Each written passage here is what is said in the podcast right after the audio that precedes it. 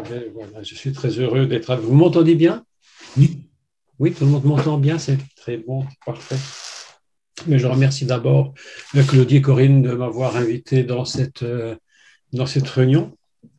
C'est très important de, de, se réunir pour écouter la parole du Seigneur, c'est une évidence, et bien sûr, et je vois qu'aujourd'hui nous sommes rassemblés au niveau international, puisque avec ces systèmes euh, informatiques, on a la possibilité de toucher le monde entier chose qui était tout à fait impossible il y a quelques années. si nous avions voulu partir évangéliser la Chine, il fallait se déplacer en Chine. Aujourd'hui, on reste à la maison et on va en Chine, on va en Algérie, on va partout. C'est un grand, grand, grand privilège, évidemment, de pouvoir contacter, évidemment, tout ce, ce, ce monde entier pour parler du Seigneur. Et donc, c'est une chose absolument formidable. J'ai vu qu'il y avait des amis qui étaient donc de Chine, d'Algérie, je crois, Yacine, si j'ai bien compris, d'Algérie, à moins que je n'ai pas bien saisi. Euh, etc. Donc, c'est absolument formidable. Donc, pour ceux qui ne me connaissent pas, peut-être vous me connaissez, je n'en sais rien. Enfin, pour ceux qui ne me connaissent pas, je suis donc Jacques Collin et j'ai donc euh, une école biblique en ligne depuis dix ans. C'est un peu une sorte de yeshiva, c'est-à-dire une école, euh, une école qui parle du Messie Yeshua, de Jésus, du Messie, en décodant les textes hébraïques. ce, ce, travail est fait particulièrement pour toucher toutes les personnes qui sont je dirais entre guillemets des messianiques qui aiment Israël et évidemment pour toucher aussi euh, le peuple d'Israël et les Juifs eux-mêmes concernant qui est le Messie. Il est très compliqué euh, pour euh, quelqu'un qui est juif, véritablement juif, d'écouter et de comprendre qui est le Messie Yeshua si on lui parle avec un système très évangélique. Parce que le système ne fonctionne pas très bien. pas que je suis pas du tout contre l'enseignement évangélique. Je, ne m'oppose pas du tout à ça. Euh, mais je dis que quand on veut parler à la communauté juive, on est obligé de passer par un autre système qui est une pensée rabbinique. Donc l'école que j'ai en ligne qui s'appelle la Voie de l'excellence, euh, une, elle existe depuis dix années et j'enseigne spécifiquement à partir des codes de la Torah. Donc aujourd'hui, nous allons parler un peu de, la Torah et des codes de Torah pour, pour expliquer en réalité qui est le Messie. Je salue mes amis qui sont chanteurs et qui sont de la Belgique, si je ne me trompe. Alors, je ne sais pas d'où vous êtes en Belgique, mais ça fait plaisir de voir des Belges parce que moi-même, dans mon école, j'ai beaucoup de Français, des Canadiens, des Suisses, de tout, et j'ai seulement un Belge qui veut C'est incroyable. Alors, je pense probablement il y en a d'autres qui écoutent, mais qui ne se connectent pas à la classe. Mais bon, on est très, très heureux de pouvoir faire cette œuvre de Dieu, de parler du Seigneur. Et ce week-end, ce week-end précédent, nous avions une grande conférence de, de trois jours où nous avons enseigné, où j'ai enseigné pendant de nombreuses heures sur la foi selon la pensée rabbinique. Donc, c'est très important de se connecter à la parole de Dieu. Néanmoins, aujourd'hui, euh, c'est toujours l'embarras du choix. Pour ceux qui sont des enseignants, on a toujours l'embarras du choix de se demander, mais qu'est-ce qu'on va dire? La Bible contient des, des, centaines et des centaines de pages, et puis en finalité, on se demande parfois, mais qu'est-ce qu'on va dire? On ne sait pas ce qu'on va dire. Et pourtant, c'est rempli de, de, textes. Alors, parfois, il est vrai que le Seigneur nous inspire un texte. Il, dit, euh, il nous dit, enseigne cette chose. Et puis parfois, il ne nous dit rien du tout, donc on fait le choix nous-mêmes d'enseigner quelque chose, parce que la parole de Dieu, c'est la parole de Dieu de toute évidence. Alors aujourd'hui, j'ai fait un choix. Et le choix, c'était de vous parler de ce qu'est le Béror. Pour ceux qui connaissent le Béror, le Béror, évidemment, c'est ce qu'on appelle très communément le droit d'aînesse. Et le droit d'aînesse, bien entendu, c'est, c'est quelque chose qui est fondamental dans la pensée hébraïque. Et évidemment que ce droit d'aînesse, peut avoir une connotation tout à fait différente dans nos pays chez nous. Euh, le droit d'aînesse, dans notre idée générale, c'est que euh, celui qui est l'aîné, maintenant ça a beaucoup changé, bien sûr, beaucoup changé, mais autrefois le droit d'aînesse donnait au premier-né euh, la possibilité de gérer, lorsque le, le, patriarche venait à décéder, il allait gérer les biens de la famille, la fortune s'il en avait, le patrimoine, enfin tout ce que vous pouvez imaginer, c'était le droit d'aînesse. Mais évidemment que dans la Bible, le droit d'aînesse, c'est tout à fait un autre sens que celui-là. Parce que si on considère le droit d'aînesse uniquement comme le fait de gérer les biens euh, du père lorsqu'il meurt ou la famille, euh, on n'est plus du tout dans la même idée. On n'est plus dans la même idée parce que je vous donne simplement un exemple concernant le droit d'aînesse. Si on le considère uniquement sur la pensée que nous avons, nous, du droit d'aînesse, ce que beaucoup d'ailleurs font. Ils considèrent le droit d'aînesse par rapport à ce que nous connaissons aujourd'hui, nous, dans notre culture du droit d'aînesse. Mais on est obligé à un moment donné de passer à autre chose pour comprendre qu'il s'agit véritablement d'une autre dimension que la nôtre. Mais qu'est-ce que le droit d'aînesse dans la Bible? Et on se rend compte que lorsqu'il y a eu la grande bataille, nous en avons parlé tout à l'heure, cette grande guerre qu'il y a eu entre Yaakov, je vais dire les mots français, peut-être vous connaissez pas tout le nom en hébreu, mais entre Jacob et Ésaü, que lorsqu'il y a eu la grande bagarre entre les deux, c'était justement au sujet du droit d'aînesse. Du droit d'aînesse dont nous allons parler, parce qu'il y en a un qui l'a pris, l'autre qui l'a perdu. Mais la réalité, c'est que lorsque Jacob était en exil chez son beau-père Lavan, euh, Laban, monsieur, il s'appelle Monsieur le Blanc en réalité, puisque Lavan signifie blanc, donc il s'appelle Monsieur le Blanc. Et c'est assez extraordinaire parce qu'il s'appelle Monsieur le Blanc, il n'était pas très très blanc, il était quand même très ambigu. Et voilà que Monsieur Lavan, lui, euh, donc à un moment donné, Jacob va quitter son beau-père pour toutes sortes de raisons, et il va retourner voir son frère Esav. Et lorsqu'il va voir son frère Esav, évidemment, il se dit ça va être catastrophique, il va, il va me trucider, il va me passer, il va me faire passer de l'autre côté. Donc il a très très peur, parce qu'évidemment, son frère avait une phrase terrible, il avait dit une phrase qui résonne toujours aujourd'hui, après des milliers d'années, cette phrase résonne toujours aujourd'hui, elle est la cause de tous les problèmes du monde. Jacob, euh, Esaü avait dit, je te tuerai, je tuerai mon frère. Et cette phrase qui était dite il y a des milliers d'années, elle, n'a pas cessé de, de se traverser dans les siècles jusqu'à aujourd'hui. Pour une bonne raison d'ailleurs concernant le droit d'aînesse. Mais voilà que lorsque Jacob va voir son frère, la Torah nous enseigne une chose absolument formidable. Elle nous enseigne que lorsqu'il est arrivé, son frère Ésaü était rempli de biens matériels. Il possédait des biens, il n'était pas pauvre. Donc le droit d'aînesse n'est pas une question d'héritage et de richesse, pas du tout. Ça n'a rien à voir en Israël. On peut, Jacob, euh, Ésaü a perdu son droit d'aînesse, mais il n'a pas perdu sa richesse. Il s'est même beaucoup enrichi, comme Jacob d'ailleurs. Donc, pour comprendre ce qui s'est produit avec le droit d'aînesse, ce qu'on appelle le Béror, c'est très important de comprendre le mot Béror, parce que Béror, c'est le mot qui va être utilisé par Moïse, Moshe, personnage d'ailleurs absolument extraordinaire pour ceux qui écoutent mes cours, vous le savez, vous l'avez entendu, réentendu, mais comme je le dis quand même aujourd'hui, pour ceux qui ne seraient pas au courant, c'est que Moshe, c'est un mot absolument extraordinaire. Parce que lorsque vous prenez le mot de Moshe et que vous retournez le mot, vous le retournez, la langue hébraïque, c'est unique dans l'univers. Il n'y a pas une langue comme celle-là. Je crois que c'était la seule et unique qui permet d'écrire la Torah. Tout le reste est impossible. Mais Moshe, lorsque vous retournez le mot, vous avez un nouveau mot qui apparaît, et c'est le mot Hachem, qui veut dire le nom. Et les Juifs appellent Dieu Hachem, celui qui porte le nom, celui qui est au-dessus de tous les noms, dont il est dit, il est le nom au-dessus de tout nom. Les Juifs l'appellent Hachem. Et quand tu retournes Hachem, tu trouves Moshe, c'est-à-dire Moïse. Et c'est absolument extraordinaire. Donc, lorsque j'ai découvert ces choses, d'ailleurs, si je peux vous, si vous me permettez de prendre un peu de temps avec vous et de vous dire quelque chose d'absolument extraordinaire, c'est que Moïse, Moshe, se trouve évidemment dans la Torah, mais dès le commencement de l'univers.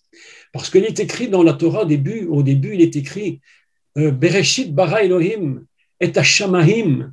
Et lorsque tu lis Hashamaim et que tu lis le mot à l'envers, tu retrouves Ma'im et puis tu retrouves, à tu retrouves Maïm de l'eau, et puis, et puis Shem son, Shemi son nom, et lorsque tu retournes le début de Hashamaim, tu trouves à retourner, tu trouves Hachem Moshe. Donc, lorsque tu lis Bereshit bara Elohim et Hashamaim, en réalité, tu pourrais lire, si tu lis la Torah inversement, au commencement, Dieu créa le principe de l'eau d'où est sorti Moïse. un texte absolument incroyable. Lorsque j'ai lu ce texte, j'étais complètement stupéfait. Et lorsque j'ai découvert cette chose, je me suis dit, mais vraiment, euh, tous ces personnages comme Moïse, Moshe, qu'on croit qu'il apparaît subitement à un certain moment de l'histoire avec l'Égypte, en réalité, il était déjà conçu dans le projet divin fondamental. Lorsque tu vois Abraham, tout le monde croit qu'Abraham était choisi de Ur en Chaldée, mais mes amis, Abraham n'était pas choisi déjà avant il était choisi, parce qu'il est écrit dans le chapitre 2 de la Torah, Et au verset 3, si je ne me trompe, ainsi furent créés les cieux et la terre. Et en hébreu, on dit Be'i Baram, en leur création. Mais si tu retournes Be'i Baram et que tu retrouves l'anagramme, tu trouves en Abraham. Donc, nous sommes dans un système hébraïque absolument mais extraordinaire qui fait que lorsque nous lisons la Torah, ça dépasse l'imagination humaine. Parfois, des gens m'écrivent ou des gens sont pas contents contre moi parce qu'ils disent Ouais, tu vas trop loin, tu, c'est trop, on n'a pas besoin de toutes ces choses-là. Mais la réalité, c'est qu'on en a véritablement besoin parce que ça nous fait découvrir que Dieu est Dieu et que si, si nous considérons Dieu à un niveau purement terrestre, nous avons réduit la divinité à quelque chose d'absolument misérable, c'est-à-dire à la, limite de l'humain qui n'est absolument plus du tout capable de comprendre Dieu si ce n'est à travers une révélation de la Torah. Donc aujourd'hui, nous allons parler évidemment du Béror. Et le Béror, c'est quelque chose de très très important parce que la perte du Béror va entraîner une catastrophe. Je vous disais donc, pour revenir à ce que, que j'avais dit précédemment, que c'est Moshe celui qui est la le, renversement, le miroir, le miroir de Dieu sur terre, selon que Dieu dit à Moshe, tu seras Dieu pour Pharaon. Mais comment Moshe peut-il être Dieu? Mais justement, parce que de là-haut, il se retourne et le Hachem devient Moshe. Et lorsqu'il va devant Pharaon, c'est en réalité Dieu qui parle à Pharaon sous le principe de Moïse. Donc, Dieu dit à Moshe, il lui dit, écoute, va vers Pharaon et dis-lui une chose. Tu vas lui dire de ma part, laisse aller mon fils premier-né. Évidemment, la traduction française, mon fils premier-né, quatre mots. Mais en hébreu, c'est beaucoup plus simple. Il dit, laisse aller mon Béror.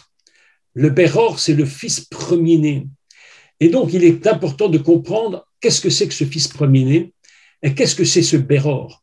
Et pourquoi le peuple d'Israël, pourquoi, je vais le dire autrement, pour pas dire une erreur, pourquoi les enfants d'Israël en Égypte sont-ils appelés à la sortie Béror?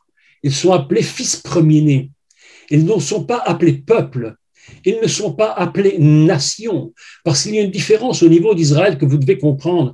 Il y a une différence entre les enfants d'Israël, bien que ce soit les mêmes personnes, bien entendu, mais il y a une différence entre les enfants d'Israël, le peuple d'Israël et la nation d'Israël. Tout cela, c'est un ensemble de mêmes personnes, si vous voulez, d'une même base, mais qui vont évoluer dans le temps pour produire les enfants d'Israël qui vont devenir un peuple au moment où ils vont recevoir la Torah et les dix commandements, donc ce qu'on appelle les, dix paroles, et puis ils deviendront une nation lorsqu'ils rentreront dans la terre de la promesse, la terre promise. Donc vous voyez qu'il y a toute une évolution, et cette évolution dépend d'une chose, une chose absolument importante, c'est ce qu'on appelle le Béror, le fils premier-né, le fils unique. Donc, pour ce faire, j'aimerais expliquer que quel est le droit du Béror? Mais le Béror en finalité, je l'ai déjà enseigné souvent, mais il faut le redire, parce que beaucoup n'ont pas bien saisi le but. Quel est le droit à comment je vais le dire? Que donne comme droit le Béror? Quel est le droit du Béror? Est-ce que c'est, passez-moi l'expression très basique, est-ce que c'est de gérer du business, de la famille Non, évidemment pas. Je vous l'ai dit que Esav était riche, bien qu'il l'ait perdu, le Béror. Quel, quel est le droit que donne le Béror?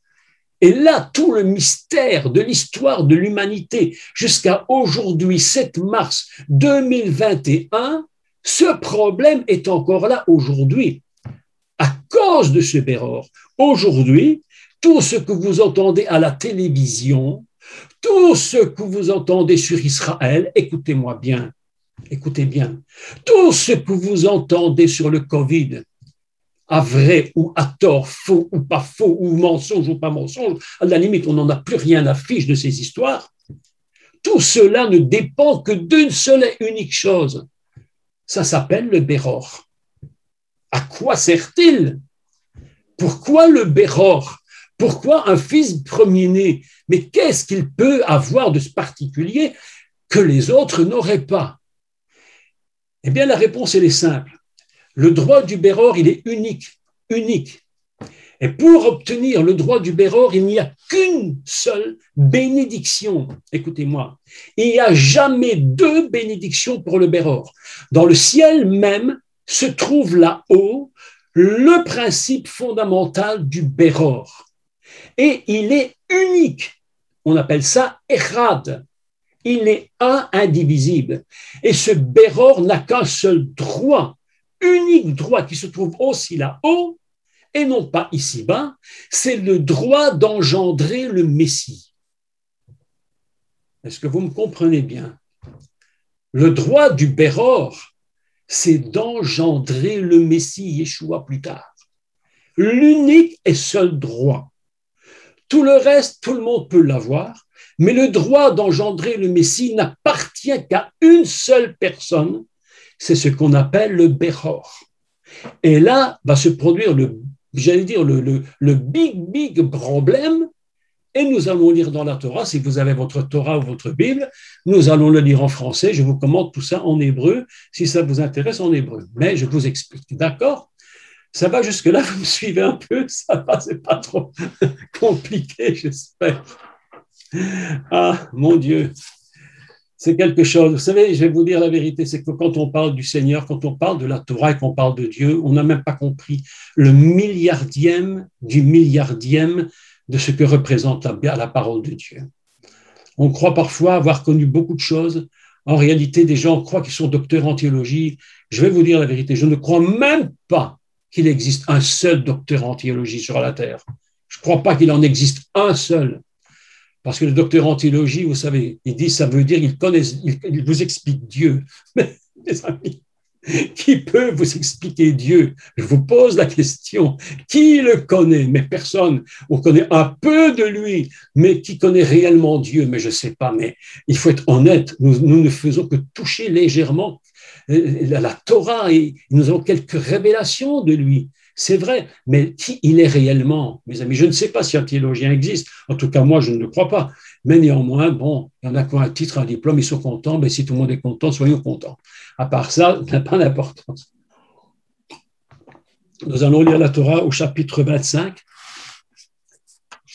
Tout le mystère se trouve là. Tout le mystère de l'évolution de l'humanité entière depuis ce moment même, et même avant, même avant, déjà dans la Genèse au chapitre 3, tout le problème de l'humanité se trouve dans ce petit verset que nous allons lire maintenant, et je vais vous le commenter en hébreu.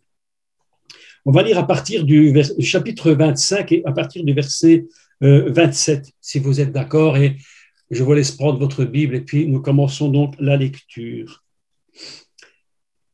Donc, euh, a eu deux fils, comme vous le savez, Esav, Esav qui veut dire, Esav, ça vient d'une racine hébraïque qui veut dire terminer, ce qui est terminé. Et Yaakov a plusieurs sens, dont un sens de prendre par le talon, de tenir le talon, et encore d'autres sens. Mais c'est les deux sens communs les plus habituels. Donc, ses enfants grandirent. Esav devint un habile chasseur, un homme des champs. Mais Yaakov fut un homme tranquille. On a donc ici déjà deux caractères tout à fait euh, opposés. Il y en a un qui vivait dans les champs, c'est un chasseur, un homme extrêmement, euh, je dirais, puissant et fort. C'était deux jumeaux, mais c'était pas deux jumeaux comme chez nous, hein. c'était deux jumeaux complètement différents. Chez nous, en général, ils se ressemblent, ils se quittent pas. Mais là, c'était des frères quasiment ennemis dès la naissance et dès la conception, ils étaient quasi ennemis. Et il y en a un qui était une espèce de, colosse, là, il était très poilu de partout, il était un homme de, chasse. Et puis l'autre, la Bible nous dit, il était dans la, il était dans tente et il restait avec sa maman. C'était un petit gentil, tranquille, il restait avec sa maman, il aimait bien rester là. C'était son caractère.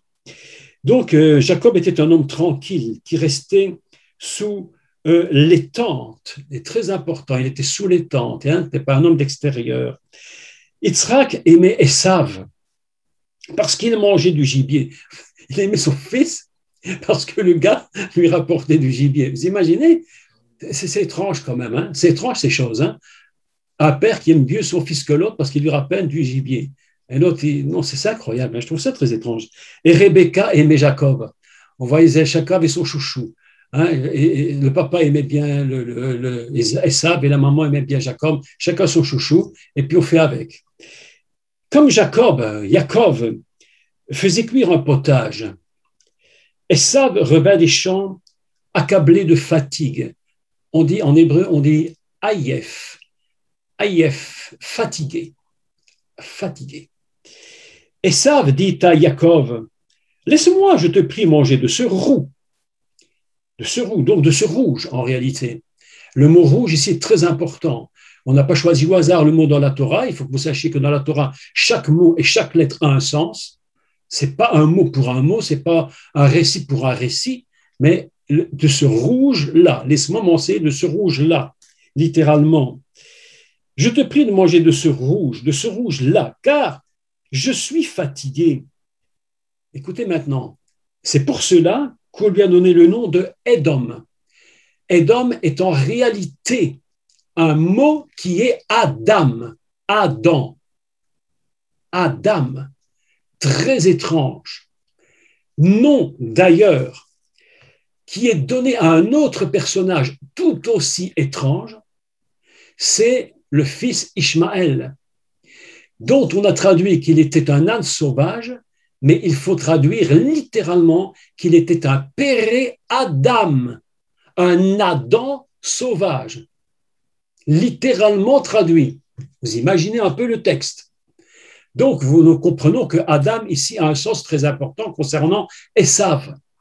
Il y a une notion adamique dans ce personnage. Et cette notion adamique va beaucoup le déranger lorsqu'il va perdre réellement la structure d'engendrer le Messie. Parce qu'il est en réalité comme un Adam, mais un Adam qui a, qui a quelque chose en lui qui ne fonctionne plus du tout. Mais il ne peut pas être appelé autre chose que Adam, mais on ne lui dira pas Adam, on dira Edom. Mais si vous prenez la Torah, et vous savez que la Torah, lorsqu'elle est écrite, il n'y a pas de voyelle. Il n'y a que des consonnes on ne lit aucune voyelle dans la Torah. Si vous prenez un texte de Torah euh, d'origine, vous pouvez enlever tous les voyelles, vous lisez qu'il s'appelait Adam. C'est surprenant.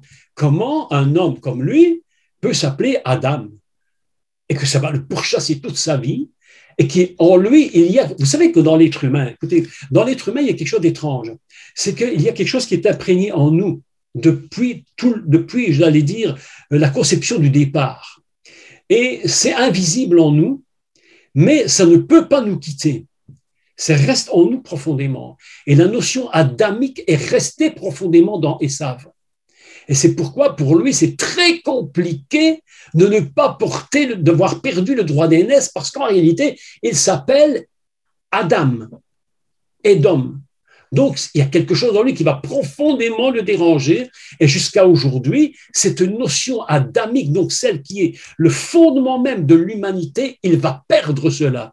Et aujourd'hui, il y a une guerre absolument incroyable pour que la notion adamique revienne à ce qu'on appelle Edom, alors qu'en réalité, il l'a perdu. Donc, je continue la lecture.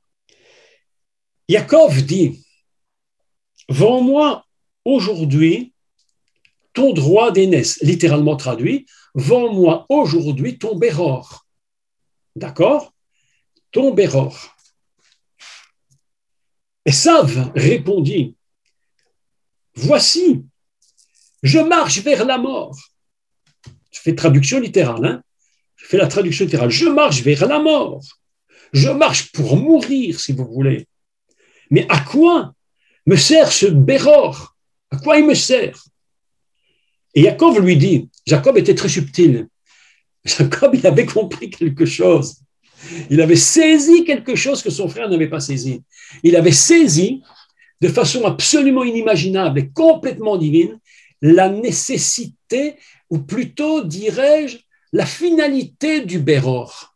Alors, comme il avait saisi la finalité, il a dit, si tu ne le veux pas, il n'y a pas de problème. Moi, je vais la prendre et je vais devenir celui qui engendrera le Messie. Et puis si tu ne le veux pas, tant pis pour toi. Donc, à quoi me sert ce droit d'aînesse Et Jacob lui dit, mais jure-le-moi d'abord. Écoutez l'histoire. Jacob lui dit, mais tu, vas me dire, tu me donnes ton droit d'aînesse, mais ne me dis pas ça comme ça, il faut d'abord que tu me jures que tu le fais. Je veux être certain que tu le fais. On ne pourra pas dire que je te l'ai volé. Jure-moi d'abord que tu me le vends. On dit toujours que Jacob est un voleur et qu'il a volé le droit d'aînesse. Non, il n'a pas volé le droit d'aînesse, il lui a été vendu. Ce qui n'est pas la même chose. Par contre, le droit d'aînesse va nécessiter quelque chose d'absolument indispensable. Le droit d'aînesse tout seul n'a aucune puissance. Un droit d'aînesse tout seul n'a pas de valeur. Il faudra rajouter quelque chose au droit d'aînesse pour que ce droit d'aînesse puisse avoir la puissance qui va lui donner la capacité d'engendrer le Messie. Est-ce que vous me suivez bien? Oui? Ça va jusque-là D'accord. Hein? Ok. Alors, il le lui jura et Esav vendit son droit, son Béror, à Yaakov et lui a vendu. Ok. Alors Yaakov donna à Esav du pain et du potage. Donc, euh, euh, il, va lui vendre, donc, il va lui vendre son potage.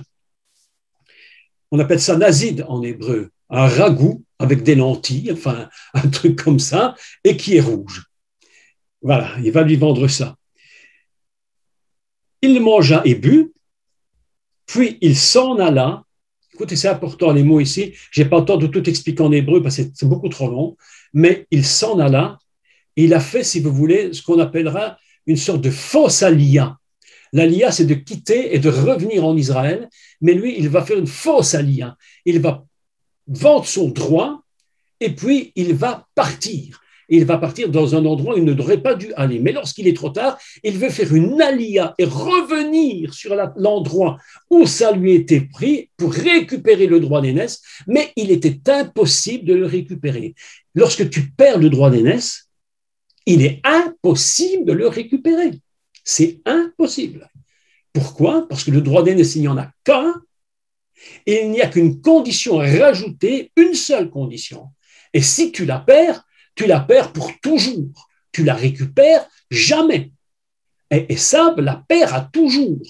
Il n'y a plus aucune possibilité pour lui de récupérer le droit d'aînesse. Néanmoins, ce qui va beaucoup être insupportable, c'est qu'il va continuer de s'appeler de la fonction fondamentale de l'humanité, il va continuer de s'appeler Adam. Et là, c'est insupportable. Tu t'imagines, je ne sais pas, je prends un exemple.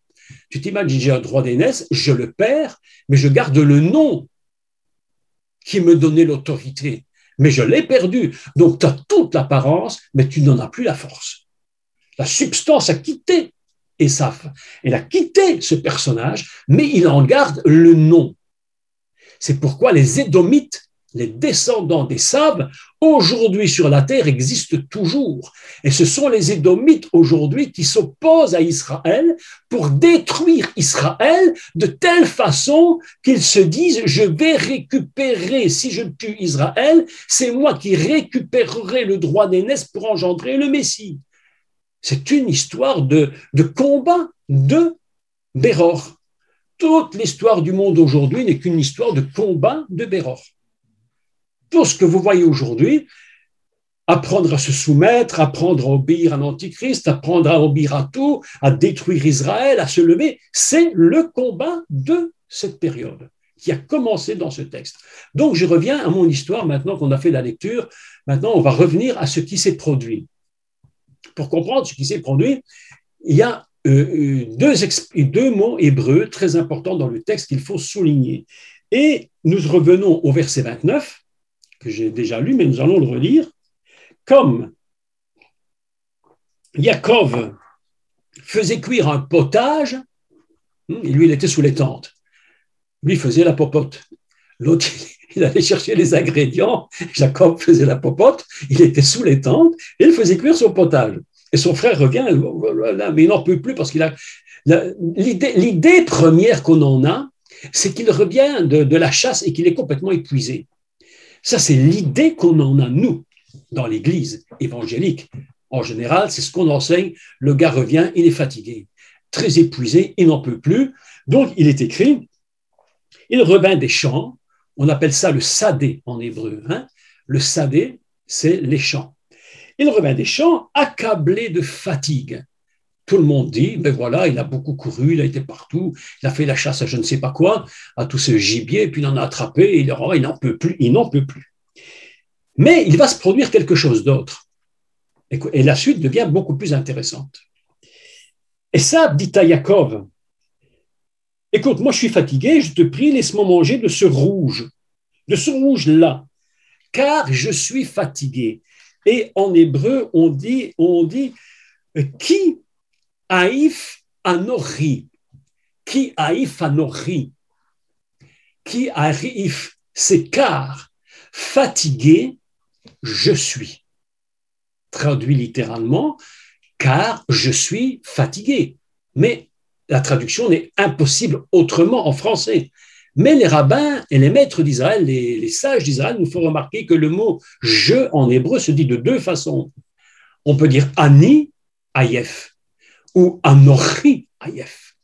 Et quand on dit anori, les maîtres d'Israël nous font remarquer une chose très particulière. Ils disent, dans ce cas présent, anori, ce n'est pas je, moi, fatigué dans mon corps, c'est fatigué dans tout mon être entier.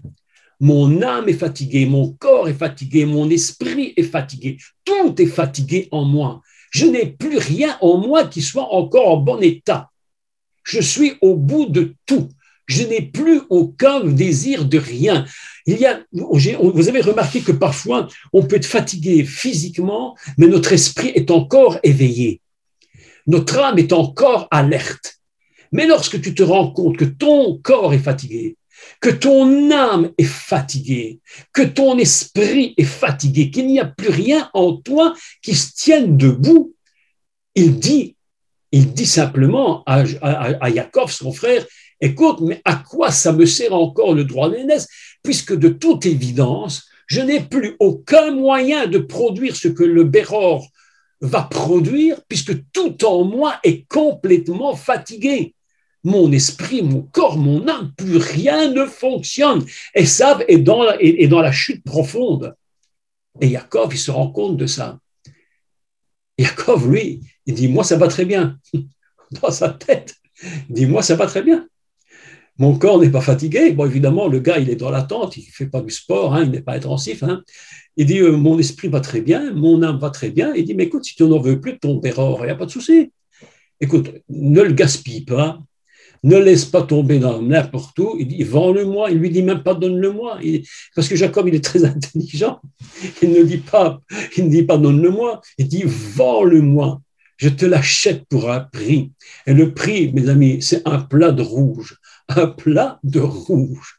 Et ce rouge, en hébreu, comment dit-on rouge? On dit d'homme, d'âme. D'âme, c'est le rouge qui produit Adam. C'est pourquoi il va s'appeler Edom parce qu'il a mangé du rouge, comme prix du Béror, il devient Adam, mais un Adam qui a vendu son droit.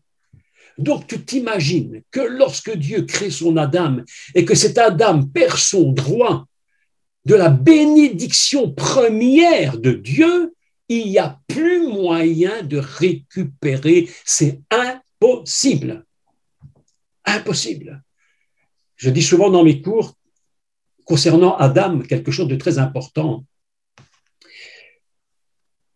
Je pose la question et je dis, mais quand Dieu crée son Adam, je n'ai pas dit quand il crée monsieur, pas monsieur. Dieu crée pas le monsieur, il crée Adam, nous dit la Bible.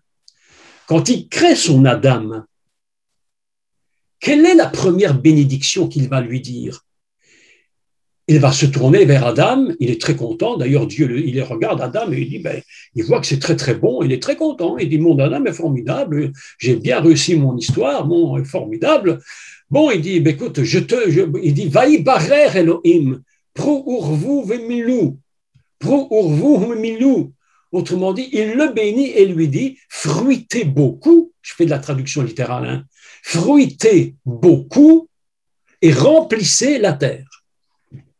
Fruitez beaucoup, remplissez la terre. Si je pose la question à tous les chrétiens, à tous les pasteurs, les curés qui vous voulez, enfin même, même beaucoup de juifs, si je leur demande, mais qu'est-ce que c'est la première bénédiction que Dieu donne sur Adam? Tout le monde me dira, tout le monde me dit indistinctement, fruitez beaucoup et remplissez la terre. Autrement dit, faites beaucoup des enfants. Et tout le monde dit, ah ben c'est formidable. Hein. Voilà, l'homme est béni, il va faire des enfants, puis il est content, puis tout le monde est content, il remplit la terre. Et je dis non, vous n'avez pas bien lu la Torah. Parce que lorsque Dieu dit, vaï barer, vaï barer, il est béni. Mais le mot berer, le mot, la racine de barer, berer, ce n'est pas, ce n'est pas ça. La racine, c'est un autre mot hébreu qui dit s'agenouiller. Parce que berer, c'est le genou. Berer, c'est un genou. Et c'est le verbe s'agenouiller. Dieu leur dit, premièrement, je te donne la capacité de te mettre à genoux. Et après, après, prou urvu vemilou, fruitez beaucoup et remplissez la terre. Autrement dit, le remplissez la terre et croissez beaucoup dépend de la bénédiction. Je te donne la capacité de te remettre à genoux devant, devant moi. C'est la première bénédiction de la dame, c'est de pouvoir se mettre devant Dieu et de se mettre à genoux. Vous imaginez. Donc, voilà que Edom et savent tout d'un coup devient Adam, Edom, et la première bénédiction va lui échapper. Mais il faut se mettre à la place d'Edom, évidemment, de Esav, qui lui se rend compte un peu trop tard que ce qu'il a perdu est une catastrophe irrécupérable, mais totalement irrécupérable. Et c'est ainsi qu'il va devenir un ennemi, mais un ennemi terrible pour Jacob, il va le détester, mais à un point qu'on ne peut même pas imaginer. C'est absolument inimaginable. Et là, lorsqu'il se rend compte que la bénédiction lui échappe et qu'il ne va pas pouvoir la récupérer, il va se dire au moins quelque chose. Il va dire si au moins j'ai perdu le droit de Béror, le droit d'aînesse, mais il reste quand même quelque chose. Et ce quelque chose, je vais essayer de l'obtenir.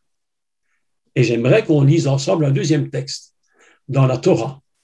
Vous me suivez toujours bien jusque-là Ça va? C'est pas trop compliqué Non, vous me suivez. Ça va jusque-là? Oui, ça va. Je vois que notre demoiselle, là, avec son beau sourire, elle, comprend bien. Donc, ça va. Je suis très content. Nous allons lire un deuxième texte dans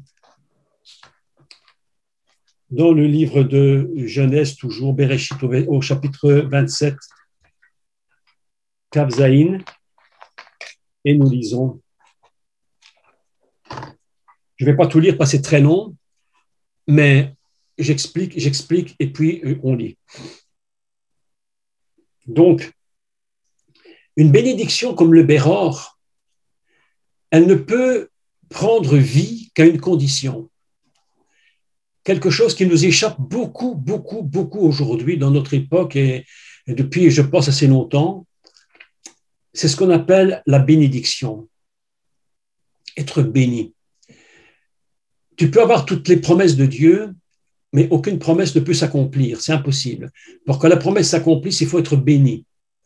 Il faut la bénédiction du Père. C'est le Père qui détient la bénédiction. Donc, Jacob, il le sait. Ça, il le sait, qu'il a la bénédiction, mais maintenant qu'il a, qu'il a, le droit d'aînesse, mais maintenant il a besoin d'être béni. C'est-à-dire qu'il a besoin que le Père communique cette bénédiction qui va mettre en marche le système, de la, du Béror. Le Béror, c'est un peu, comment je pourrais le dire Bon, l'exemple est un peu basique, mais c'est un peu comme une voiture. Je te donne une voiture, tu n'en avais pas, mais tu as le droit d'en avoir une. Je te donne une voiture tu n'as pas d'essence.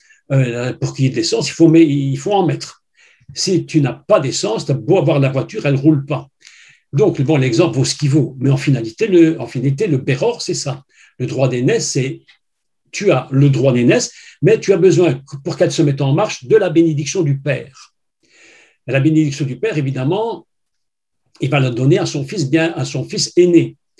Mais dans ce cas présent, euh, Isaac, n'était pas du tout au courant de ce qui s'était passé, d'après ce qu'on peut comprendre, n'était pas du tout au courant que le fils Esav, son fils bien-aimé, son fils, qui il était son chouchou, avait perdu son droit d'aînesse et qu'il l'avait vendu à son frère.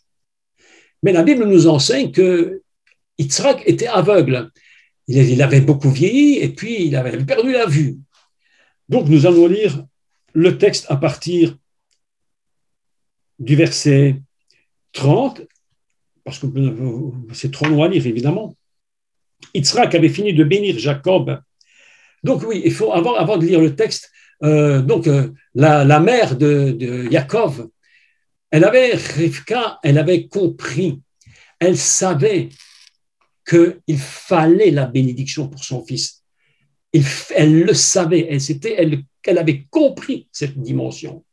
Donc elle dit à son fils, écoute, si tu vas voir papa, tu auras un gros problème, parce que ton fils, il est complètement poilu, toi, tu es un verbe, lorsqu'il va sentir, il va dire c'est bizarre, bizarre. Il a tout, il, il, il, c'est pas mon fils premier-né, ça c'est pas mon essave, ça c'est qui, ça c'est qui? Donc on lit le texte. Jacob, Israël, avait fini de bénir Jacob.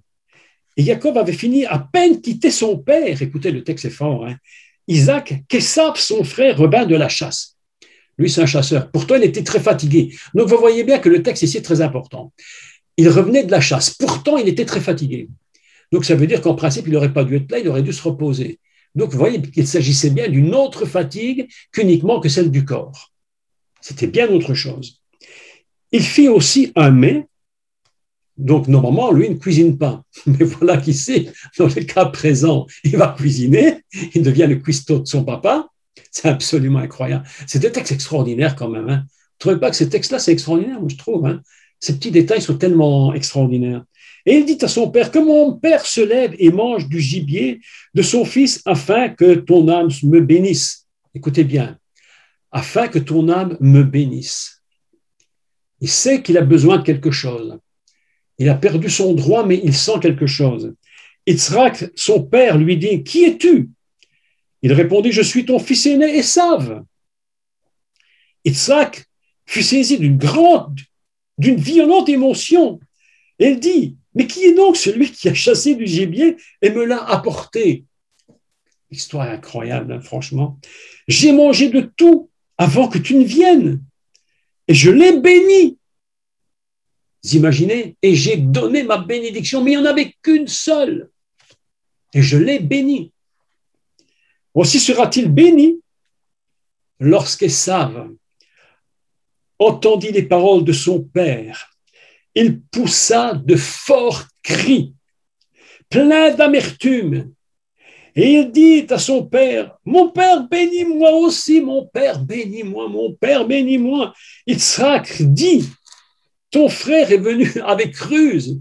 Il avait mis, hein, vous, vous souvenez de l'histoire, hein, il avait recouvert ses bras, hein, et c'est sa mère qui lui avait dit, sa mère, elle, avait, elle était subtile. Et il a enlevé ta bénédiction. Et ça dit, est-ce que parce qu'on l'a appelé du nom de Jacob, qu'il m'a supplanté deux fois en réalité, pas deux fois. La première fois, il lui avait vendu. Il lui avait vendu. Il avait dit, j'en peux plus, ça, ne me sert à rien. Donc ici, il est en train de, d'exagérer la réalité. Il a dit, il m'avait vendu son droit, il ne m'a pas supplanté. Il a enlevé mon droit d'aînesse, et voici maintenant qu'il vient d'enlever ma bénédiction. Vous vous rendez compte? Et il dit, mon père, mon père, n'as-tu point réservé une bénédiction pour moi? Le texte est terrible.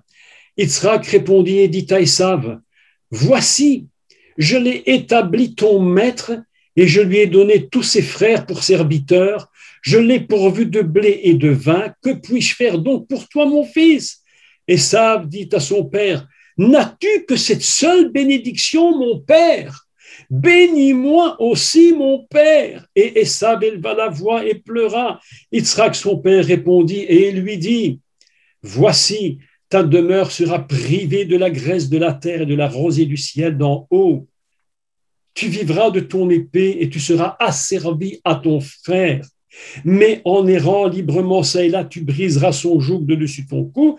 Et Esav, conçu de la haine contre Jacob à cause de la bénédiction dont son père l'avait béni. Et Esav disait en son cœur, les jours du deuil de mon père vont approcher et je tuerai mon frère. Voilà un texte absolument incroyable. Cette phrase, et je tuerai mon frère. C'est cette petite phrase qui jusqu'à aujourd'hui continue de produire son fruit contre Israël. Puisque nous savons tous que Yaakov deviendra Israël et qu'Israël va engendrer le Messie. Donc, quel est le problème du droit d'aînesse pour Esav? C'est qu'en réalité, il l'a vendu, il a méprisé le droit. En hébreu, on dit qu'il a dédaigné ce droit. Il ne faut pas qu'il vienne dire qu'on lui a pris par la force. Il l'a vendu. Et parallèlement à ça, sur ce droit d'aînesse, Rivka savait très très bien que le droit d'aînesse sans la bénédiction n'a aucune valeur. Il faut rajouter la force du Père qui va produire, qui va donner à ce droit d'aînesse la fonction d'engendrer le Messie. Donc, voilà une leçon absolument extraordinaire que nous apprenons par rapport à ce texte hébraïque. De ne pas mépriser Dieu, de ne pas mépriser le Seigneur, de ne pas rejeter le Seigneur, de ne pas le considérer comme n'étant plus rien du tout. Tu peux, il y, a il y a un verset dans la Bible qui est terrible, qui dit que celui qui a renié le Seigneur, qui a renié et qui l'a connu, il dit pour celui-là, il n'y a plus de salut. Il dit, c'est, alors ça veut dire quoi cette phrase? Elle est terrible parce que on se dit, mais qu'est-ce que ça, mais comment est-ce possible? Mais en réalité, il y a des gens qui ont connu le Seigneur Yeshua, qui ont reconnu qu'il était le Sauveur. Et je connais un monsieur, je le connais personnellement, un monsieur qui un jour est rentré dans un système hébraïque très, très, très, très dur. Et il a, il a renié littéralement le Messie Yeshua. Il a renié. Il disait du Messie Yeshua, il disait que c'était un homme qui était aujourd'hui un traître et un voleur, alors qu'il avait connu le salut. Il l'avait connu, il avait accepté le salut, il avait reconnu le sacrifice à la croix. Mais à ce moment donné, quelque chose s'est passé dans sa tête et il a traité le Messie Yeshua comme étant un voleur, un moins que rien, et il l'a méprisé complètement. Et il est devenu tellement juif, plus juif qu'un juif, que lui-même, à son âge avancé, a commencé de se faire circoncire. Il était à la synagogue, il ne voulait plus entendre parler du Seigneur ni de l'Église, tout le monde était à côté. Il a méprisé, il a dit, ce Messie, ce n'est pas vrai. Tout ce qu'il a fait, c'est absolument faux. Autrement dit, il possédait ce Béror, c'est-à-dire le droit de posséder le Messie, mais l'ayant méprisé, la bénédiction s'en est allée. Et il ne faut pas s'imaginer que c'est autrement. Les gens croient aujourd'hui que, que, ce n'est plus comme autrefois. C'est exactement comme autrefois, Dieu ne change pas. C'est pourquoi je dis à tous les croyants, quand on écoute ce récit, faites attention de ne jamais mépriser le Seigneur. Ne méprisez jamais le Seigneur. Ne dites pas que c'est un renégat. Cet homme avait dit de Yeshua, c'est un renégat. Et mes amis, tout s'écroule. Et tu peux dire, mais je veux la bénédiction, je veux la bénédiction. Mais comment tu veux la bénédiction si tu ne reconnais pas celui qui est mort pour toi? C'est impossible. Impossible. Mes amis, je pense que beaucoup de chrétiens devraient réfléchir un peu à cette question et de ne pas prendre le Messie à la légère. J'ai l'habitude de le dire, lorsqu'on parle du Messie, il faut être très prudent. On ne peut pas parler du Messie d'une façon inconvenante. On ne peut, pas parler de Yeshua euh, à la légère, en touchant légèrement le, mot. C'est ainsi que beaucoup ont touché au Messie de façon très légère, sans réfléchir, et ça a produit quoi? Qu'est-ce que ça a produit? Mais ça a produit les Mormons, ça a produit les témoins de Jéhovah, ça a produit tous les sectes, tous les sectes qui parlent de Jésus. Ils en parlent. Ils parlent du Béror. Ils citent son nom. Ils sont comme des Adam fondamentaux. Mais en réalité, ils ne s'appellent plus Adam, ils s'appellent Edom. Parce qu'ils ont perdu l'essence profonde de ce qu'était la bénédiction. Parce qu'ils ont touché imprudemment au Messie. Lorsque vous enseignez la parole, je dis à ceux qui enseignent, lorsque vous enseignez la parole, faites très attention de ne pas toucher imprudemment au Messie. Parce que si vous touchez imprudemment au Messie, vous risquez de faire des fausses doctrines et de devenir une secte. Vous savez, les sectes, qu'est-ce qu'il dit l'apôtre Paul des sectes? Pour nous, une secte, c'est quoi une secte pour nous? Pour nous, une secte, c'est les Mormons, le témoin de Jéhovah, le Christ de Montfavet, enfin, tous ces gens-là, ils sont ce qu'ils sont, enfin bref. Pour nous, c'est ça une secte. Et on dit, attention, nous ne rentrons pas dans les sectes, nous ne sommes pas une secte. Mais pour la Bible, une secte, c'est pas ça du tout. L'apôtre Paul ne dit pas ça. L'apôtre Paul dit, il y a des sectes parmi vous. Ce qui veut dire qu'il y a des fausses doctrines parmi vous. Quelles sont ces fausses doctrines? Toucher imprudemment au Messie. Lorsqu'on y touche imprudemment et que l'on dit n'importe quoi sur lui sans réfléchir, mes amis, c'est épouvantable, c'est un drame épouvantable. Et là se rentrent dans nos églises des doctrines complètement bidons et conduisent les gens parfois dans des catastrophes. Et certaines doctrines dans l'Église, au nom du Seigneur, ont fait plus de tort que de bien. On détruit des chrétiens au nom du Seigneur. Ils portent le nom de. parce que, écoutez-moi bien, écoutez-moi bien, parce que le Messie Yeshua, Paul va lui donner un autre nom. Et vous allez comprendre son nom. Comment s'appelle le Messie Yeshua pour Paul? Il s'appelle Adam, le dernier Adam. Et comme il s'appelle le dernier Adam, il possède toutes les qualités messianiques. Donc tu peux posséder le nom, mais perdre l'essence. Et tu n'es plus Adam, mais Edom. Et pourtant, tu vas à l'église. Et comme tu es devenu Edom, tu racontes que des bêtises. Et tu veux tuer ton frère qui lui dit la vérité. Donc, le grand risque de l'église, ce n'est pas des témoins de Jéhovah. Parce que moi, je vais vous dire honnêtement, aucun d'entre vous qui m'écoutez ce soir ne deviendrait témoin de Jéhovah. Aucun d'entre vous, vous ne serez mormon demain. Aucun d'entre vous, demain, vous n'irez voir le Christ de Montfavet, toutes ces bêtises. Mais néanmoins, si nous ne faisons pas attention, si les doctrines qui sont dans l'Église sont des doctrines édomites, c'est-à-dire dépourvues de l'essence fondamentale messianique, tu peux t'appeler Adam et pourtant tu as tout, tout de l'apparence et rien de l'essence profonde de la réalité messianique. Donc, ce que je vous explique aujourd'hui, J'essaie de vous l'expliquer le plus, le plus avec mon cœur possible. Vous savez, moi, j'aime bien enseigner avec mon cœur parce qu'on peut enseigner avec l'intelligence uniquement. Il faut quand même que le cœur soit là pour que, pour que ça rentre dans votre cœur à vous aussi. Lorsque tu enseignes la parole de Dieu, que tu touches au Messie, la grande, grand secret, c'est de ne jamais mépriser le Seigneur. Dans tous mes enseignements que je fais, et j'en fais depuis des dizaines d'années, j'ai 68 ans, je prêche depuis que j'ai 17 ans. Vous imaginez, j'ai fait des milliers d'enseignements, je n'ai, et je fais attention, de plus en plus attention, de ne jamais toucher de manière imprudente à qui est le Messie Yeshua. Pour ne jamais le dénigrer, ne jamais toucher à sa nature, ni à sa personne, ni à son ministère, parce qu'on n'a pas compris qui il est, mes amis. On a toujours l'idée d'un petit Jésus qui nous a sauvés et qui est monté au ciel, mais il est toujours très à l'image terrestre. Mais ce qu'il est, ce qu'il est, ce monsieur Jésus qui était sur terre, qu'on ne voyait qu'un homme, il était le commencement de tout l'univers. C'est lui qui a, qui a, tout créé par sa parole. Il est venu quand tant comme, mais il est le créateur de l'univers. Mais quand tu le vois, tu ne sais pas l'imaginer. Tu vois monsieur tout le monde. Monsieur tout le monde, ah, c'est le fils de Joseph, le charpentier, le monsieur qui faisait des maisons, là, mais c'est tout, ça s'arrête là. Et il, ne voyait pas derrière le cachet la notion messianique. Et ce qui manque à l'Église, c'est qu'on n'a pas une vision du Messie tel qu'il est réellement. On a un Jésus minuscule, petit, ramené uniquement au niveau de l'homme, mais mes amis, mais il est, plus que, j'allais dire, il est tout plus que ça. Il est le Messie, il est le créateur de l'univers, il est la parole qui a dit lumière soit, et la lumière était là. Il est, celui qui a dit je suis l'éternel qui te guérit. C'est lui, qui est, celui dont on dit il est le merveilleux, celui qui est admirable, conseiller. Il est tout à la fois, mais pas seulement ici, dans son corps, mais là-haut dans le ciel. Et si nous touchons au Messie, comme l'a fait Esav.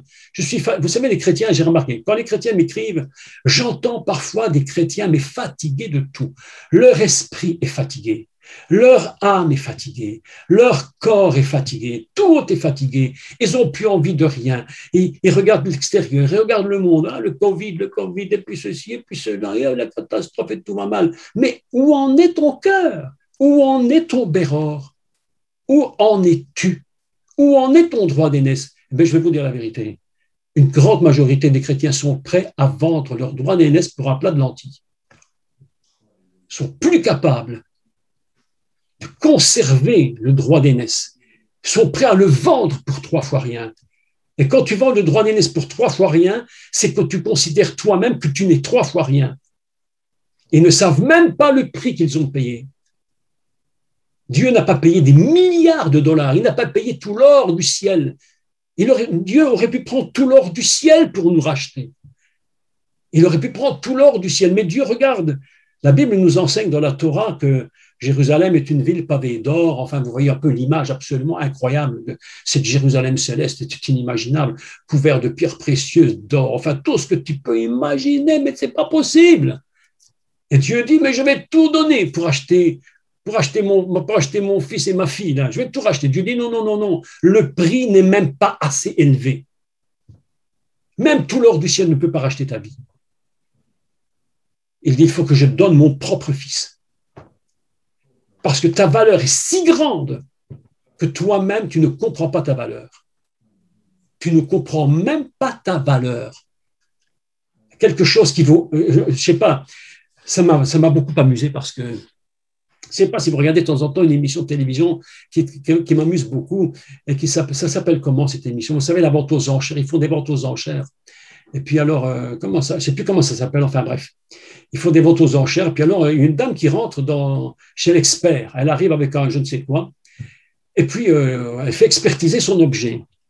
Et puis, euh, l'expert lui dit, écoutez, madame, cet objet vaut, je dis n'importe quoi, je ne me rappelle plus. Il dit, écoutez, je crois que votre objet, il vaut 1000 euros. Ça vaut bien 1000 euros cash. Ah, elle dit, la dame, je ne m'attendais pas autant. Elle est toute contente. Alors, elle quitte la pièce et puis elle va voir les autres experts, eux, les antiquaires, qui vont acheter l'objet. Elle arrive devant les antiquaires qui vont acheter l'objet, et puis commence à faire les enchères. 50 euros, 100 euros, 150, tout le monde, 300, 700, 800. Et puis à un moment donné, l'antiquaire lui dit, Madame, est-ce qu'on fait une affaire Ah oui, affaire conclue? Pour 800 euros. La dame, elle regarde, elle regarde l'antiquaire, lui dit non. Attendez, il dit comment non? Ben non, non, pas 800 euros. Alors l'antiquaire d'à côté lui dit 850. Est-ce qu'on fait une affaire conclue? La dame dit Mais non, mais non, pas une affaire conclue. Vous ne voulez pas? Ah, 850 euros. Elle dit non. Le gars à côté lui dit 900 euros. Est-ce qu'on fait une affaire conclue La dame? Dit non. Non. Elle dit Alors dit Mais l'antiquaire lui dit Mais madame, il lui dit Mais, mais combien a-t-on évalué l'objet? Elle dit À 1000 euros. À 1000 euros. Elle dit Oui, c'est sa valeur. Le type d'à côté dit, l'antiquaire de côté dit, maintenant je vous donne 1000 euros. Est-ce qu'on fait une affaire conclue La dame dit, d'accord, on fait une affaire conclue. Quand j'ai vu l'émission, j'ai regardé. À l'instant même, ça fait tilt dans ma tête. J'ai dit, mais pourquoi nous, nous, vendrions à moindre prix Ta valeur, elle est égale à celui qui a décidé le prix de ta valeur. Écoutez-moi ce que je vais vous dire tu es égal à la valeur de celui qui paye le prix exact de ce que tu vaux. Et le prix exact de ce que tu vaux, c'est le Messie lui-même. Autrement dit, dans Dieu te regarde, il te regarde à la même valeur que son propre fils. Il ne regarde pas Corinne, Yacine, Fanny, il ne regardait pas Claudie, Corinne, non, il ne te regarde pas en disant, bah, elle voit un petit peu moi, c'est pas grave, on va donner l'or du ciel pour Corinne, c'est pas mal. Je dis non, non, non, non, ça n'a pas sa valeur. Est-ce que tu es prête à te laisser vendre pour tout l'or du ciel, Corinne? Non. Mais pourquoi? Mais parce que je vaux plus. Comment tu vaux plus? Mais qu'est-ce que tu vaux? Je vaux le prix du Messie. C'est ça ton prix. C'est ça le Béror. La valeur que tu vaux. Et si tu perds cette valeur, que tu ne la comprends pas, cette valeur-là, tu vas la brader, tu vas l'abandonner, tu vas la vendre pour un droit tu vas la vendre pour un plat de lentilles, et au lieu d'être Adam, tu vas devenir Edom. Mais je vous dis la vérité. Ce texte de, ce texte du droit d'aînesse, il est tellement extraordinaire. Il a méprisé son droit d'aînesse. Et la Bible nous dit, je crois que c'est le livre aux Hébreux, enfin je ne sais plus, il dit, il a pleuré amèrement il pleurait, il disait, mais mon père, mon père, mais est-ce qu'il n'y a pas une autre bénédiction? Et le père lui dit, mais mon fils, il n'y en a aucune autre, mais aucune autre possible. Aucune, aucune. Parce qu'au droit d'aînesse, il n'y a qu'une bénédiction qui s'ajoute. Si tu perds le droit, tu perds la bénédiction. Et tu ne peux même pas avoir la bénédiction. Toute seule n'existe pas. La bénédiction que Dieu te donne, elle s'appuie toujours sur quelque chose. Pour que quelque chose, qu'il y ait une bénédiction, il faut quelque chose qui est capable de la recevoir. Et ce qui est capable de la recevoir, c'est le droit d'aînesse. Et il s'appelle Adam. Et c'est pourquoi l'apôtre Paul dit que le Messie, c'est le dernier Adam. Vous comprenez ces choses? Donc, on pourrait parler des nombreuses heures et encore des heures et des heures et des heures et des heures, expliquant un milliard de choses sur tout ça, parce que le Béror, dans le Béror, il y a un secret, il y a un secret dans le Béror dont, j'en ai parlé dans mes cours, mais il faudrait l'expliquer vraiment. C'est quelque chose qu'on ne peut même pas imaginer. La grandeur du droit d'aînesse, ça dépasse toute l'imagination. Ça nous dépasse complètement. Mes amis, nous ne savons même pas quel est notre héritage. Il y a un héritage.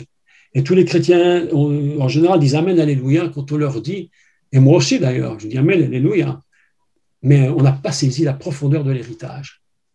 Cet héritage est quelque chose d'inimaginable, qui dépasse toute imagination. Nous essayons de comprendre l'héritage, mais ça reste très, très basique. Très basique ici-bas, parce que nous sommes ici-bas, nous n'avons pas une vision complètement d'en haut. Le Messie Yeshua disait tout le temps, moi, il dit, je, suis avec mon Père là-haut. Je suis tout le temps avec lui là-haut. Ici-bas, je ne fais que être de passage. Mais tout ce que je fais ici-bas, je ne le puise que de, de, de ce que je suis là-haut. Tout est là-haut, mes amis. Tout est là-haut. Toute votre vie est là-haut. Tu crois que vie est ici-bas? Tu crois que tu gères ta petite vie ici? Mais non, ta vie, elle est là-haut. Dieu a dit au prophète, j'ai fait sur vous des projets de bonheur et non de malheur. Alors tout le monde dit Amen, Alléluia, gloire à Dieu. Mais, mes amis, écoutez, un projet n'est jamais qu'un projet. Un projet, ce n'est pas une réalisation. Tu peux faire tous les projets que tu veux, tous les projets du ciel peuvent venir sur ma tête, mais ça ne change rien à ma vie. Sinon, je dis Amen et que je dis Alléluia. Mais c'est jamais qu'un projet. Dieu a dit, les projets, il faut qu'ils se réalisent dans ta vie. Vous savez comment on dit un projet en hébreu? C'est très intéressant. Ça vient d'une racine hébraïque qui dit marchev. Marchev, c'est une racine hébraïque qui signifie calculer, compter. Le mot marchev a été pris en hébreu moderne pour produire un nouveau mot qui s'appelle un ordinateur un ordinateur. Un projet, c'est un ordinateur en hébreu moderne. C'est-à-dire quelque chose qui a la capacité de penser et de calculer. Alors, j'ai dit, mais mon Dieu, si tu as fait des projets sur moi, ce sont des calculs. Tu as pensé sur moi et tu as calculé sur moi. Donc, tout ce que tu as pensé calculer, c'est un système d'ordinateur céleste. Tu es l'ordinateur céleste qui a tout calculé sur ma vie. Tout est calculé là-haut, rien n'est ici-bas. Tout est de là-haut. Ici-bas, tu ne fais que vivre, respirer, ton cœur bat, tu manges, tu bois, tu fais ta petite vie. Ça marche, tant mieux, ça marche pas, bon, on essaie que ça marche, mais ça s'arrête là. Mais le projet divin, un calcul savant dans la pensée divine. C'est complètement un ordinateur céleste. Donc, mes amis, Dieu a calculé ta vie. Dieu a calculé ta vie.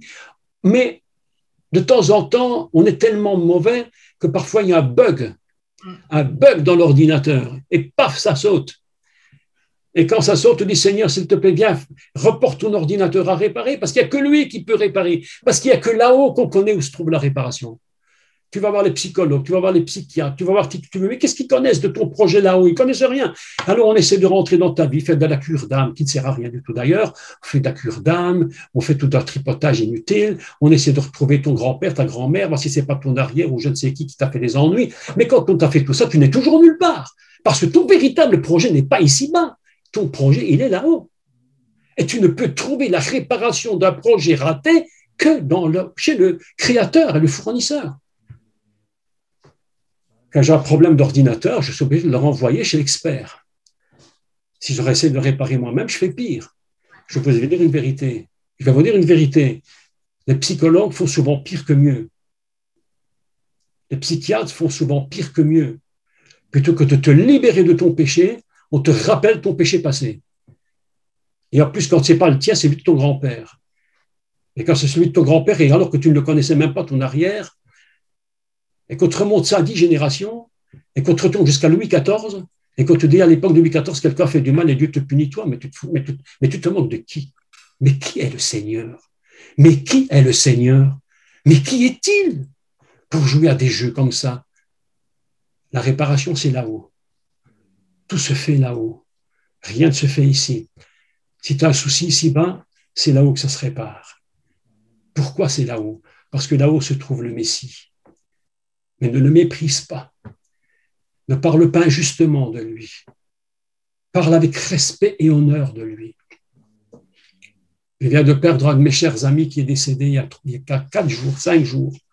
Il été enterré il y a deux, on a fait les funérailles il y a deux jours. Cet homme était un homme extraordinaire, extraordinaire. J'ai appris de lui, vous savez ce que j'ai appris de lui? Une chose, au moins une seule. Une seule, plusieurs, mais une chose principale, le respect du Messie. De ne jamais oser dans une église lui manquer de respect. Jamais oser. Et cet homme était extraordinaire parce qu'un jour, il rentre dans une église. Je ne vais pas être très long, je vais m'arrêter bientôt, ne soyez pas ennuyés. il y a quelques années, cet homme rentre dans une église. Il entend l'église qui chante ce cantique complètement, complètement stupide, mais, mais un chant stupide, mais incroyable. Comment on peut chanter de telles bêtises à l'église? Je ne sais pas comprendre ça, moi. Il chantait Le diable est écrasé, le diable est écrasé, tati tata, il tapait des pieds, le diable est écrasé. Mais il rentre dans l'église il se lève et il dit Mais arrêtez de chanter ces bêtises. Pourquoi vous chantez ça? Mais chantez-moi le Seigneur, parlez-moi de Jésus et laissez le diable où il est. Ne me parlez pas du diable dans l'Église. Parlez-moi de Jésus. Parlez-moi de qui il est. Que le diable est écrasé, mais évidemment, je le sais, mais pourquoi je le chante? Mais chante que Jésus est ressuscité. Chante que Jésus est ton sauveur. Élève le nom du Seigneur. Élève le nom. Monte au ciel. Vous savez que lorsque Dieu dit à Abraham, Abraham, sors de ta tente. Écoutez bien. Sors de ta tente, Abraham, et regarde les étoiles du ciel. Tout le monde pense, tout le monde croit qu'il est sorti de sa tente, évidemment, qu'il a levé les yeux et qu'il a regardé en haut. C'est ce que tout le monde croit. Mais la Torah nous dit pas ça. La Torah, elle dit Abraham, sors de ta tente, et puis elle dit en hébreu, betna. Betna signifie littéralement, s'il te plaît. Na, ça veut dire s'il te plaît. Et la racine bête, avec un tête, signifie regarder du haut vers le bas et non pas du bas vers le haut. Il dit Abraham, sors de ta tente, parce que si tu sors, tu lèves les yeux, tu regardes du bas vers le haut. Il dit non, non, je vais te demander autre chose, Abraham. Sors de ta tente. Et Dieu transporte comme s'il avait transporté Abraham en haut. Et lui dit, regarde vers le bas du haut en bas et regarde les étoiles. Et Abraham contemple toutes les étoiles du haut vers le bas. Pourquoi je vous dis, mes bien-aimés, tous ceux que vous voulez contacter, trouver le Seigneur, ne sont pas en bas. Tous ceux que vous voulez trouver pour le Seigneur, ta postérité, qui dépend de ton béror et de ton droit d'aînesse, d'engendrer les âmes dans le Messie. Tout ça ne se trouve pas en bas. Lève les yeux, s'il te plaît, monte en haut et regarde vers le bas. C'est ça le droit d'aînesse. C'est ça le droit du Béror. Mais quand tu le perds, ce droit, il n'y a plus de bénédiction pour toi. C'est pourquoi je vais conclure. Et je vais vous dire ceci. Respectez le Seigneur. Ne le méprisez jamais. Ne dites pas un mot contre lui.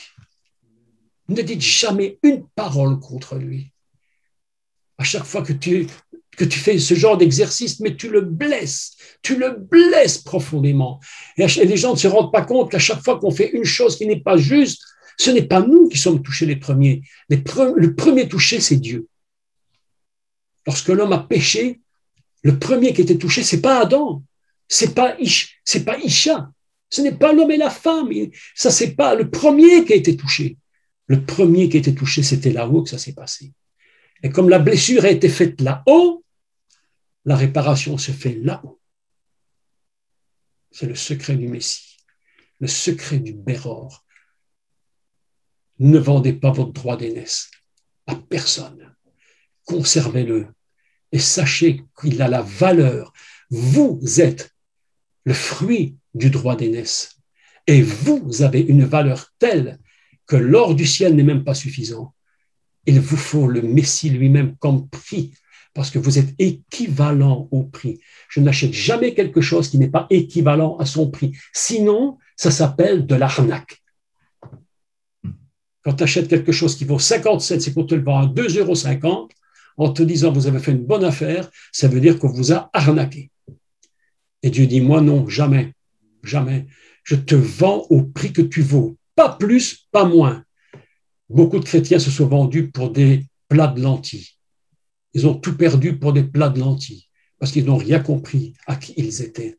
Voilà, mes amis, en quelques minutes, ce que je voulais vous expliquer.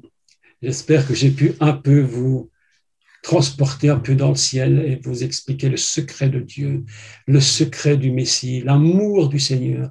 Et je vous dis, aimez le Seigneur de tout votre cœur, ne le méprisez pas, gardez-le dans votre cœur et élevez-le constamment, élevez-le. Que Dieu vous bénisse tous. Et merci tous. Et je rends la parole à mes amis Claudie et Corinne. Et je les remercie encore de m'avoir écouté.